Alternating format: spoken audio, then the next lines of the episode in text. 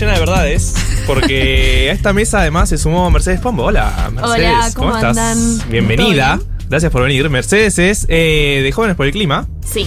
Eh, y veníamos a hablar de jóvenes y del clima, ¿no? No, no veníamos a hablar solo de eso. Veníamos a hablar de un montón de cosas. Entre ellas, por ejemplo, lo que disparó esta invitación es el fallo de la Corte Suprema de Estados Unidos. Eh, que le quitó un poco herramientas al gobierno federal. Acá encima tenemos a Juan Elma que se quedó en la mesa. Que no, es- no te estoy tirando el muerto, sino que te estoy diciendo Ah, que. Es un chiste. No es un chiste. Me va a ayudar igual, me va a ayudar. Pero que le quitó muchas eh, capacidades, digamos, al gobierno federal de Estados Unidos para actuar contra el cambio climático. Sí, exacto. Es como vos decís, le quitó capacidades a la Agencia de Protección Ambiental, que no sé si la tienen de los Simpsons Ah. en la película. Sí, sí, Son los que ponen el domo. El domo de los Simpsons. Sí, Me encanta. bueno, son esos tipos eh, que a partir de un fallo en 2007 eh, se había reglamentado que no solamente podían regular la contaminación en el aire, sino también los gases de efecto invernadero. Es decir, que ya había un precedente que habilitaba esta agencia gubernamental a legislar a nivel federal sobre gases de efecto invernadero y esto es lo que se eh, retrotajo con este fallo que recordemos que tuvo que ver con la mayoría conservadora. Tres de los jueces que hoy en día inter- eh, integran la Corte Suprema de los Estados Unidos fueron designados por Trump. Hmm. Y bueno, esto tiene evidentemente mucho que ver con el fallo que eh, salió este jueves. Sí, también obvio con todo el tema del aborto. En la- Claro. Y, y por supuesto con el tema, eh, el retroceso eh, sobre el fallo Roe versus Wade, sí, la semana pasada. El nivel de, de cancelado, eh, cance- canceladísimo en la Corte Suprema de Estados Unidos. Sí, sí, sí, es como que no esperábamos demasiado de vos, pero, aún así logró aún así nos, has dece- nos- nos has decepcionado un montón, era innecesario todo, innecesario y, y extraño. Pero bueno, ¿qué significa eh, esta discrecionalidad para los estados norteamericanos? Y no les quiero arruinar el sábado, pero la verdad es bastante grave porque los Estados Unidos emiten un 14%, eh, son responsables de un 14% de las emisiones a nivel mundial, son el primer emisor histórico y el segundo actualmente después de China, pero siguen siendo el mayor emisor per cápita. Mm. Y esto limita muchísimo las capacidades del gobierno a nivel federal, que ahora depende de que el Congreso le otorgue nuevamente estas capacidades a esta agencia, a la Agencia de Protección Ambiental, eh, que es la EPA, para poder legislar a nivel nacional. Sí lo que puede hacer es regular sobre centrales puntuales, pero no puede establecer eh, máximas a nivel nacional.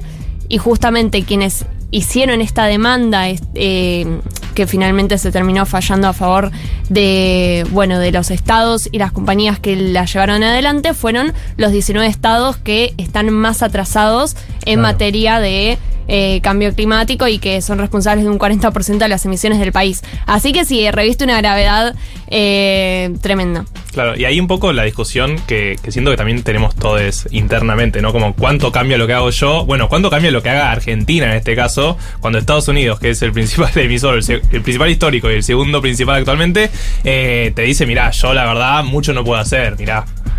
Y es una discusión compleja. La verdad es que si con el cambio climático pasa esto, que si no hacen algo todos los países y depende un poco de la cooperación internacional, realmente estamos muy complicados. Mm. Eh, siempre está esta opción de ser lo que se llama free rider, que es eh, subirte arriba de las acciones de los otros países y vos medio seguir en la tuya. También se propone, o sea, uno de los argumentos que circulan, justo estábamos hablando en el corte de Nathanson, es esto de patear la escalera. Eh, pero, em, que no estábamos hablando igual de Nathanson en relación al cambio climático. Ahora, claro, porque cara de- Out of context, out of context Sí. 1990. Pará, pará, él tiene una. Él Sí. eh, escribió algo vinculado a una, a una propuesta o, o qué? No, no, tuvo pronunciamientos acerca de cambio climático hace un montón, Ah. pero sobre todo con este concepto de patear la escalera, que es algo Claro. que en el sentido común suena bastante intuitivo. Esto de, bueno, los países que más se desarrollaron eh, emitieron muchísimo y ahora quieren que nosotros nos hagamos cargo de esta eh, situación, que de hecho es algo que está contenido en los tratados internacionales bajo el principio de responsabilidades comunes pero diferenciadas. Eso no nos quita completa responsabilidad eh, con respecto al cambio climático y tenemos un compromiso que se lo ponen los propios países, que son las contribuciones eh, nacionalmente determinadas, que cumplir. Que bueno, estamos, estamos en eso. Pero sí, evidentemente, si los países como China y Estados Unidos no hacen algo eh, o no, ti- no ajustan sus metas con respecto al cambio climático, lo que hagamos desde Argentina o de otros países eh, va a ser eh, prácticamente inocuo. Y tampoco a nivel individual, porque digo, esa también la excusa de, claro, ahora puedes tirar un papelito de la calle porque, Porque Estados la Unidos no. Suprema tampoco va. O sea, igual hay que reciclar. Sí, eso eh, sí, eso es fundamental, sobre todo porque sirve mucho para eh, las cooperativas cartoneras que son quienes después se tienen que hacer cargo de eso, pero sí un dato que a nosotros nos gusta mucho que es de Oxfam y, y sirve para representar, bueno, las inequidades que hay eh, con respecto al cambio climático. El 1% eh, de la población a nivel mundial emite más del doble que el 50% más pobre. Entonces sí hay, hay una desigualdad bastante importante en términos sociales cuando hablamos de quiénes son más responsables del cambio climático. Claro, y hablando también de ese tema de cambio climático a nivel global, siento que hay algo que, que sucede con esto, que es que toma más relevancia todavía todas estas reuniones que parecen un poco de cotillón, ¿no? Como puede ser a veces el G7, el G20, el acuerdo cambio climático, el- lo que fue el acuerdo de París, esa cumbre que, que se hace Sí. regularmente, ¿no? Como que toma más relevancia, porque son los espacios un poco donde se puede negociar con los países grandes o no hay ninguna posibilidad de negociar con esos países. Y un poco estas instancias multi- eh, multilaterales son las que sirven para ir avanzando y tener metas más ambiciosas. Bueno, el Acuerdo de, de París justamente surge de, de estas conferencias de las partes, eh, pero la verdad es que se establecen ciertas metas. Por ejemplo, los Estados Unidos se comprometieron a una serie de cuestiones que hoy en día no van a poder llevar adelante por esto que está pasando eh, al interior de sus países, eh, al interior mm, de los Estados Unidos, y esto pasa con todos los países, ni hablar cuando vemos un conflicto como el de Rusia y Ucrania que desa- mm, desestabiliza mucho las políticas que se pueden tomar a nivel internacional eh, sobre cambio climático. Así que influyen, son importantes, eh, pero siempre se quedan bastante atrás. De hecho, en, perdón, en la última conferencia de las partes se reforzó este compromiso, que es bastante viejo, de transferir, que esto tiene, tiene que ver también con esta distribución de las responsabilidades, eh, recursos a países de ingresos medios y bajos. Se comprometieron a transferir eh, 100 mil millones de dólares a partir de 2020, estamos en 2022 y esta meta todavía no se cumplió y se espera que se pueda llegar a cumplir en 2023. Dos apuntes un poco vinculados a esa pregunta para comentar lo que, lo que mm, eh, decía Mer muy bien recién. Esto de. Fíjate algo que se repite de Estados Unidos en todo este orden internacional, que es una diferencia muy grande entre lo que Estados Unidos pregona y pide y lo que puede hacer en su casa. O sea, es bastante significativo que la Corte Suprema le saque ese poder al gobierno de Estados Unidos eh, en lo que es una bandera del gobierno, porque si uno mira la plataforma de Biden y también, sí, buena parte de la coalición demócrata, este es un tema central, ¿no? Eh, entonces vuelve a pasar esto de cómo uno de los factores limitantes de Estados Unidos a nivel internacional es justamente su situación doméstica, ¿no? Yo creo que acá este es un caso bastante claro. Y el otro es la disputa entre Estados Unidos y China, digamos, ¿no? O sea, vos pensás ahí en la responsabilidad de Estados Unidos como país emisor, el otro bastante gigante e importante es China, digamos, ¿no? Sí. Eh, entonces, ahí hay algo también de, más allá de que vos hagas estas instancias multilaterales y que le des bola, digo, Biden a diferencia de Trump le da bastante más bola, eh, y el compromiso de otros países y demás. Insisto, China también igual va, digo, no es que China no va, pero es muy difícil separar como quiere hacer Biden esto de decir, bueno, nosotros nos peleamos con China en todos lados y queremos básicamente limitar la- el ascenso de China, pero queremos que China que coopere con nosotros, digamos. China lo que dice es, bueno, cooperemos, pero cooperemos también en todo. O sea, no me está, no me podés pedir que emita menos, sobre todo además si vos ya emitiste como te desarrollaste y yo todavía no, no emití todos los años que vos emitiste, no me podés pedir esto mientras además me estás fajando en todos lados, digamos, en todos los otros campos. Eso también, esa competencia también se traduce en la pérdida de eficacia que tienen estas instituciones multilaterales, estas instancias multilaterales. Sí.